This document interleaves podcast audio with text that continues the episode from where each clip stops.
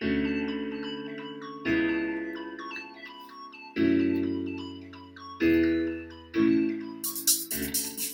さんこんにちは。アニマルライツセンターの萌え音ウイスキーがお好きでしょ。アニマルライツセンターの松木みのるです。はいセクシーボイス、えー、松木さん今日もよろしくお願いしますはい、お願いします。ちょっと眠くなってきたんで歌っときました。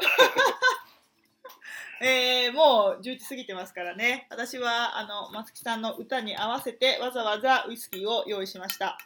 うー美味しそう。うん美味しいですよ。はい、あの眠気覚ましですね。ウイスキー飲みながらまた、えー残ってるですね。10月から12月の2022年を振り返って、えーいい年末年始を、うん、過ごそうかなっていうふうに思ってます。皆さんもちょっとお付き合いをよろしくお願いします。はい、じゃあ早速なんですけど、続きの10月の振り返り、松木さんの方からお願いしていいですか？はい、10月は、えーハニーズ、ミキハウス、ダイソーなど、ファーウールフリー宣言というニュースがありましたう。ん、えっと、ファーフリーに関しては、えー僕が最近作業しているんですけれども、えっと、去年ぐらいから帽子にウサギの毛だけを使用しましたというような商品が目につくようになってきまして、で調べてみたら、えっと、毛皮の毛だけを使った、えーカーディガンですとかに、うんえーセーターというような商品が結構あるということに気づいたんですね。うん、うん。それでまあせっかく2006年に比べて99%ぐらい輸入量が減っているのに、まあ、なんてことだと思ったんですけれども、うんまあ、あの視点を変えて考えたらですね、えーまあ、こんなことまでしないともう売れないんだなと、うんまあ、そういう状況まで来たんだということで、まあ逆に終わりが見える位置まで来たんだなということも同時に感じました。そうですね。まあ、最低限ですね、ファーフリーブランドってこれまでは言ってましたけれども、まあ、これからは最低限ファーウールフリーブランドへと、おまあ、そういうふうに変わった節目の年になったんじゃないのかなというふうに思います。うん、素晴らしい。はい。えーと、それでですね、えー現在国内消費が、えー犠牲数が50万頭を切ったということで、まあ、数だけ見るとですね、ちょっと50万っていう数は多いように感じますけれども、これでも99%、えっと、減ったということなんですね。まあ、もともとどれだけね、犠牲数が多かったかということなんですけれども、まあ、これだけの、えー50万という数に喜ばなければならないほどひどかったという、まあ、そういった現実がありますけれども、えー啓発すればするほどですね、こうやって99%減らしてくることができていますので、えこれからもあともう一押しですね、え倒れるところまで来ていると思いますので、えーこれからもどんどん啓発していけたらなと思います。うん、本当にそうですね。もう毛皮は終わりが見え始めてて、本当、えっ、と、ま、松木さんの言った通り、企業が、まあ、要は隠しながらとか、ちょっとごまかしながら、消費者の見えないような形でやっていかないと、えー企業がもうこの毛皮っていうのが売れなくなってきてるっていうのは、本当にもうちょっとかなと。えっ、と、毛皮だけじゃないですね。もう一個終わりの見えてる動画ありますね。フォアグラですか、うんフォアグラも、えー2012年に比べて94%減してますね、えーこれもやっぱりフォアグラと毛皮は全く違いますよね、反応が。うんうんうん、そうですね。やっぱり畜産って、えっと、町木さん、牛豚、えー、鶏ってなると、またそんな、えっと、反応がね、悪いんですけど、食べないとか無理とか、えー言われますけども、ここの2つに関しては全然、あの該当に立つとチラシの受け取り率が違ったりとか、えっと、本当残酷だよね、食べないよとか、機内を使わないよっていうような反応がすぐ返ってくるところなので、本当にあとちょっと、これはもう2025年とか、遅くても2030年までにはもう消費量ゼロまで持ってきたいなっていうところが、まあ、現実的にもうできるんじゃないかなっていうふうに思ってます。はい、はいわーい、いいニュースが聞けてよかったです。では、11月も、えーこのままグッドニュースお願いします。はい、えー11月は参議院農水委員会で、須藤元気議員がうん採卵系のオスひよこの殺処分について問題提起ということで、えーこのオスひよこの殺処分の問題というのは、今年だけでも、えー、と2月にですね、イスラエルの企業が採卵系のメスだけが孵化する方法を開発したですとか、えー10月にもドイツ、フランスに続き、イタリアもオスひよこの淘汰禁止へ、えー同じく10月に EU オスひよこの殺処分禁止を検討へと、まあ海外だとものすごく盛んに取り上げられている問題ですね。これがやっと日本でも取り上げられたということです。うん、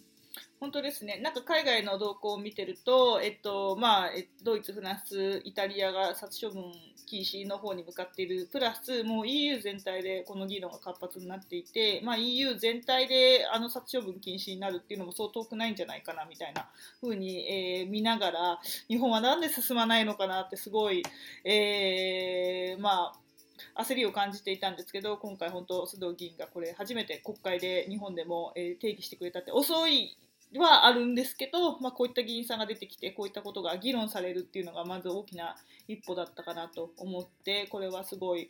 えー、グッドニュースかなっていうふうに思ってます。嬉しいですね、はい、やっぱりこれあの国民の,、ね、あの動物への関心の低さというのが、まあ、根底にありますんで、うんうんまあ、効果効果的にあの周知していけるそのアニマルウェルフェアの運動というので、まあえー、とても大事な運動だなと思いますし、あのまあ、経済動物も命なんだよという当たり前のことをですね、えー、これからも訴えて、えー、いければいいなと思います。うん。本当そうですね。1億1000万羽、まあ、要は日本の人口と同じぐらいの数が毎年日本の人口の同じぐらいの数のひよこがオスひよこが毎年殺されてるってところですから、うん、本当にここはどうにかしていかないなっていうふうに思ってます。はい。お、いいグッドニュースが続いたところで、これはもしかして12月もいいニュースが聞けるのかな？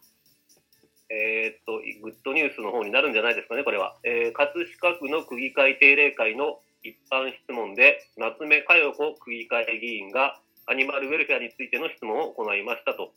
えー、これ内容がですね、えー、ケージフリー卵の、えー、給食の導入についての発言でして、まあ、EU のケージ飼育撤廃の動向ですとか、内閣府の食堂のケージフリーを例に挙げて、え葛飾区としても SDGs の一環として、ケージフリーを、え取り組んで、え社会の模範となるべきと訴えたということですね。うんうん、え葛飾区は SDGs の取り組みを積極的に進めていまして、え先日も2023年春から、え給食の無償化を決定したということです。素晴らしい。これがですね、まあちょっと本当にいつ実現できるかっていうところはわからないですけど、ぜひ実現してほしいなって思います。やっぱり今結構、まあ、給食とかオーガニック給食とか、あと牛乳をね選択制にしようとかそういう動きも出てきてる中でこのケージフリー給食もケージフリーにしようっていう動きがどんどん活発になっていってくれたらいいなっていうふうに思いますね。やっぱりこれは、まあ、動物福祉、動物、鶏のこともそうなんですけど、やっぱり子どもたち、これからね、大きくなっていく子どもたちが、このアニマルウェルフェアと,、えーと、持続可能な社会っていうのは密接につながってるのでこ、こういうところをやっていかないと、結局、あのアニマルウェルフェアやらないで、えっと、気候変動が加速していった場合に、一番被害を被るのは今の子どもたちなので、やっぱりそういったところ、学校教育でも、そういったところをちゃんと、あのー、ね、重視して、まあ、値段の問題とか流通量とかそういったところも問題になっているのかもしれないですけど本当に子どもたちのことを考えたら、えー、ケージフリーにしなきゃいけないのは給食はしなきゃいけないんじゃないのかなっていうふうに思います。で、さっき前振り返った中でニューヨークの給食が、うんと、ビーガン給食が出たっていうところもあるんですけど、まあ、ビーガンももちろん大事なんですけど、アニマルウェルフェアも一緒にね、入っていってほしいですよね。はい。SDGs って言ったらね、もうアニマルウェルフェアなしには、うん、達成できないと思いますので、うん、えっと、ちなみにあの SDGs の中のアニマルウェルフェアは12番ですね、12番に入るということで、作る責任、使う責任というのに、アニマルウェルフェアが入っていると,、えー、ということを覚えておいていただければと思います。はい。まあ、あと他にも8つのゴールと深く関わりがあるっていうところで、えっと、深く知って知りたいなって思ってくれた方はアニマルライツセンターのホームページにもちょっと前の記事にはなりますけれど SDGs とアニマルウェルフェアの関わりっていう記事上げてますあとアニマルライツチャンネルでもそういったテーマを取り上げた時があるのでそこを見ていただけたらなというふうに思いますはい、ありがとうございます。最後は、最後というか今回はグッドニュース3連チャンですごい良かったなって思うんですけど、最後にですね、ちょっと松木さんと私からも印象に残ったグッドニュース、バッドニュースをまとめていきたいなっていうところで、まあ、グッドニュース先にやっちゃうと、後味が、バッドニュース最後だと後味悪くなりそうなんで、バッドニュースから松木さん、お願いします。はい、えーと、バッドニュース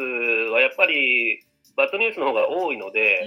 うん、でね。かなか選べないというのがあるんですけれども、まあ、あえて言えばですね、えー愛媛県の豚菓子事件の不起訴ですね、うん、えーまあ、これがかなりバッドだったなと、うん。あのまあ、いくらひどい事件が起きても、毎回不起訴が続いているということで、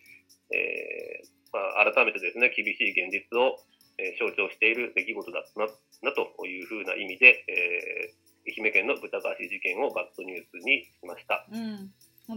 ね、こういった、えっと、実態があったっていうことだけじゃなくて、それがさらに不起訴にされてしまうっていう、ネグレクトっていう、本当に完全にこの経営者のあれですね、あの怠慢のせいで豚たちがもう苦しんで殺されたっていうところでも不起訴っていうのは本当納得できないし、まあ、社会の意識の低さっていうところがここに出てきてしまったのかなっていうところで確かになんか二重バッドニュースみたいな感じでしたね、これは。はい。はい、ありがとうございます。はい。萌え用のバッドニュースいってみましょうか。模様のバッドニュース。模様のバッドニュースは、この、うん、と餓死事件の後にすぐ出てきた豚熱で、豚ダブルスパンチみたいな感じですごい食らったのと、あと豚熱に続き、今回は鳥インフルエンザも、うんめちゃくちゃあの猛威を振るって、もうあれですね、多分今までで、えー最高の数の、えー、鶏たちが殺処分されるだろうっていうところで、まあ、この、うん、インフルエンザの話っていうところとあとはやっぱりあれですかね、えー企業の話で言うと丸亀製麺のトリドール社が、えーグローバルでケージフリー宣言をしたにもかかわらず、えー日本がそこから抜けてしまった取り残されたっていうところが、まあ、バッドニュースだったかなっていうふうに思います。うんかな。はい。まあちょっとここはサクッとね、言って、まあ来年も頑張るぞっていうところですね。はい。じゃあ、えー、グッドニュースいきましょうか。はい。えーと、じゃあ私のグッドニュースは、えーと、この、さっき言ったニュースの中には出てこなかったんですけれども、うんあの、日頃、企業の調べ物をよくしておりまして、まあ、その中に、えーと、日本ハムさんの2022年の報告書に、えーアニマルライツセンターの代表の岡田さんとスタッフの北子さんが、あの、写真が載っていたということがありまして、うん。えーなぜこれをグッドニュースにしたかと言いますと、えー企業序列という言葉もありますけれども、あの他の肉食企業さんも、日本ハムさんの報告書とか、目を通す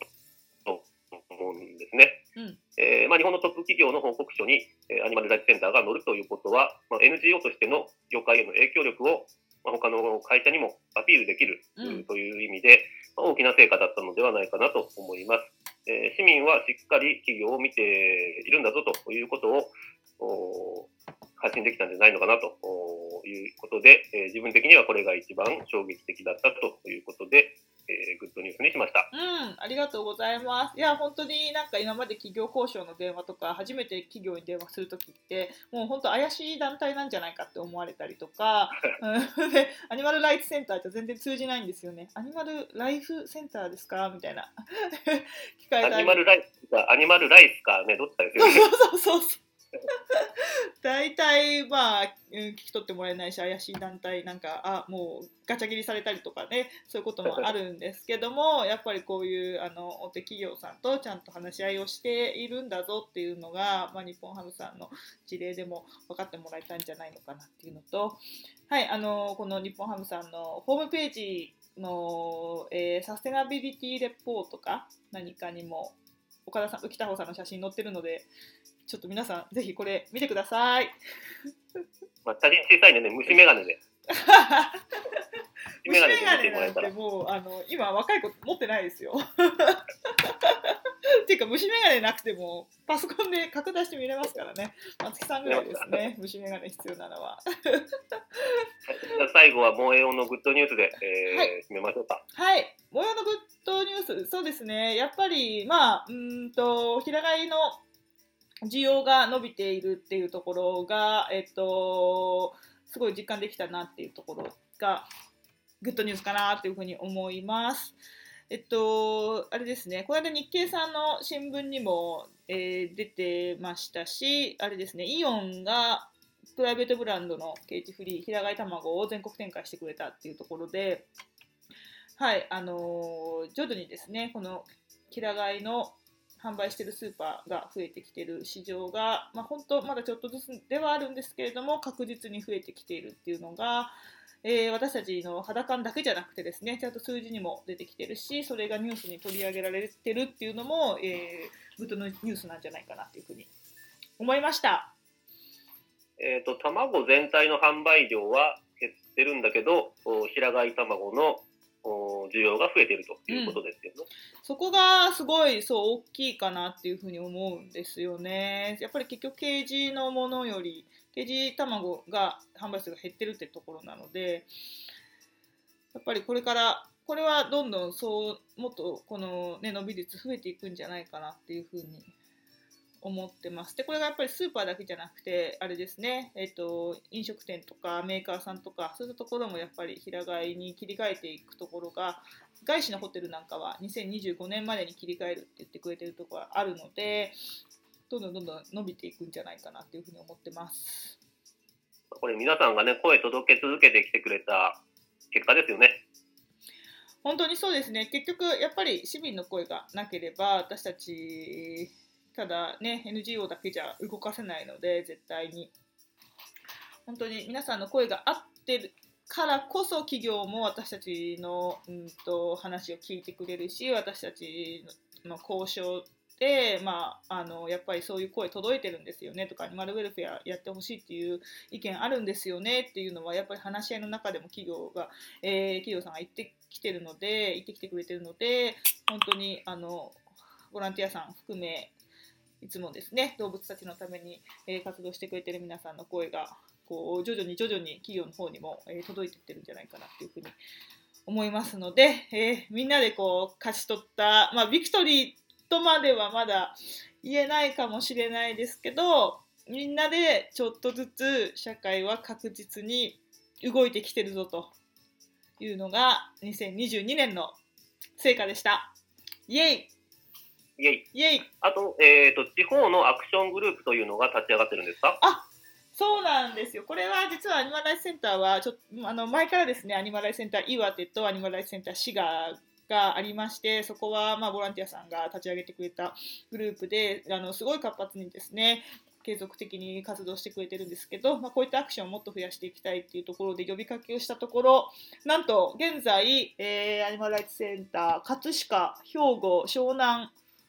えー多摩えなんかのあでもう少しで香川も立ち上がりそう。5つ。新しくアクショングループが、えー立ち上がる予定です。すごーい。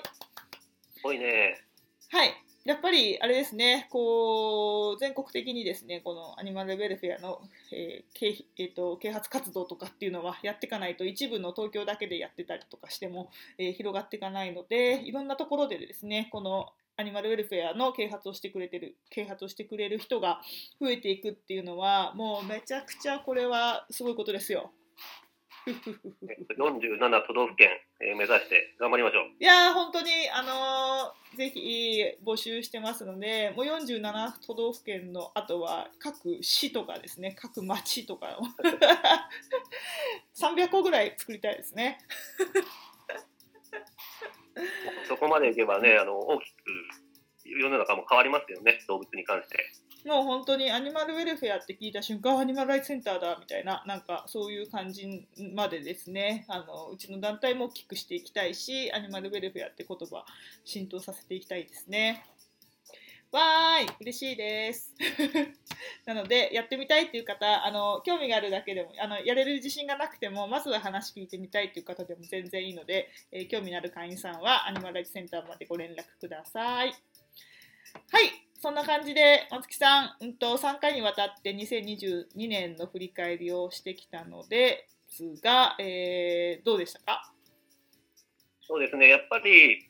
なんといっても、あの、一人一人の小さな行動が、あこうやっていろいろね、あの、動物の問題に変化を起こしていいってると思うので、えまずできることからですね、えー多くの人に、えーぜひこのアニマルウェルフェアの運動に参加していただいて、えー一緒に運動を大きくしていけたらなと思います。よろしくお願いいたします。はい、嬉しい、お願いします。あの、私たちもボランティアさんとのお話し合いとか集まりっていうのを定期的にしてますので、オンラインでもありますし、あとは最近はあのリアルな集まりも復活してきたところなので、アニマルライツセンターのホームページのカレンダーから、イベントカレンダーから、あの、いつやってるかっていうのが見れるので、自分何していい、なんかしたいけど何していいかわかんないとか、仲間が欲しいっていう方は、ぜひ、えっと、一度私たちの活動にも参加してください。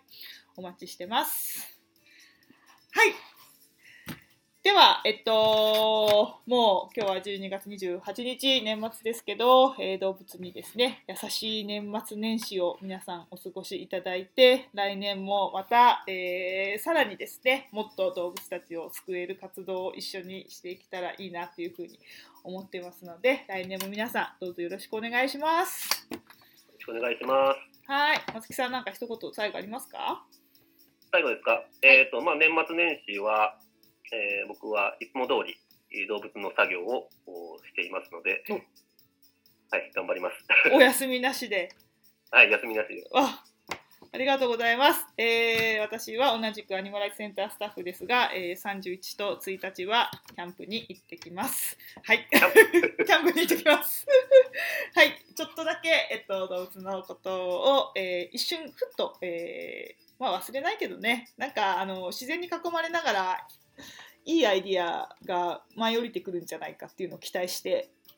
ちょっと山の中に入ろうかなっていうふうに思ってます。そうですね、たまにはちょっと違ったこともやった方がいいですからね。そうですね、そういったところで何かいいアイデアが生まれてくるんじゃないかなっていうのを期待して、ちょっと行ってまいります。はい。ありがとうございます。では、皆さん本当にいい年末をお過ごしください。来年もよろしくお願いします。お願いします。また来年。